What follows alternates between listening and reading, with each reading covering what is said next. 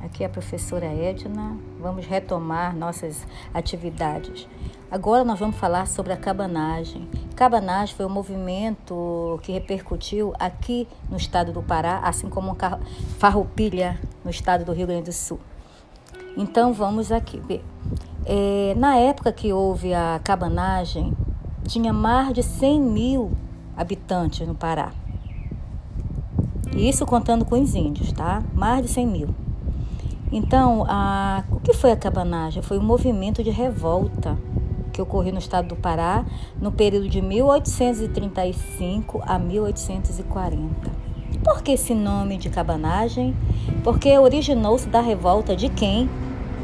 De homens que viviam em habitações simples, palhoça, que era a característica da, de, de residência ou casa na época, que era chamado de cabanos.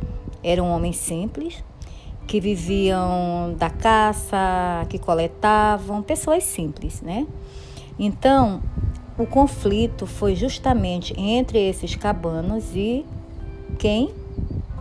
Olhem bem o período de 1835 a 1840. Quem? Isso mesmo, os portugueses. A coroa portuguesa gerou assim na época uma pressão muito grande então, os cabanos eram pessoas pobres, né, e que trabalhavam e tinha conflito com a elite. Quem era a elite da época? Portugueses, portugueses, né? Então, eles não aceitavam é, ter a mesma orientação, ter, ser dominado por um governo que para eles não significava.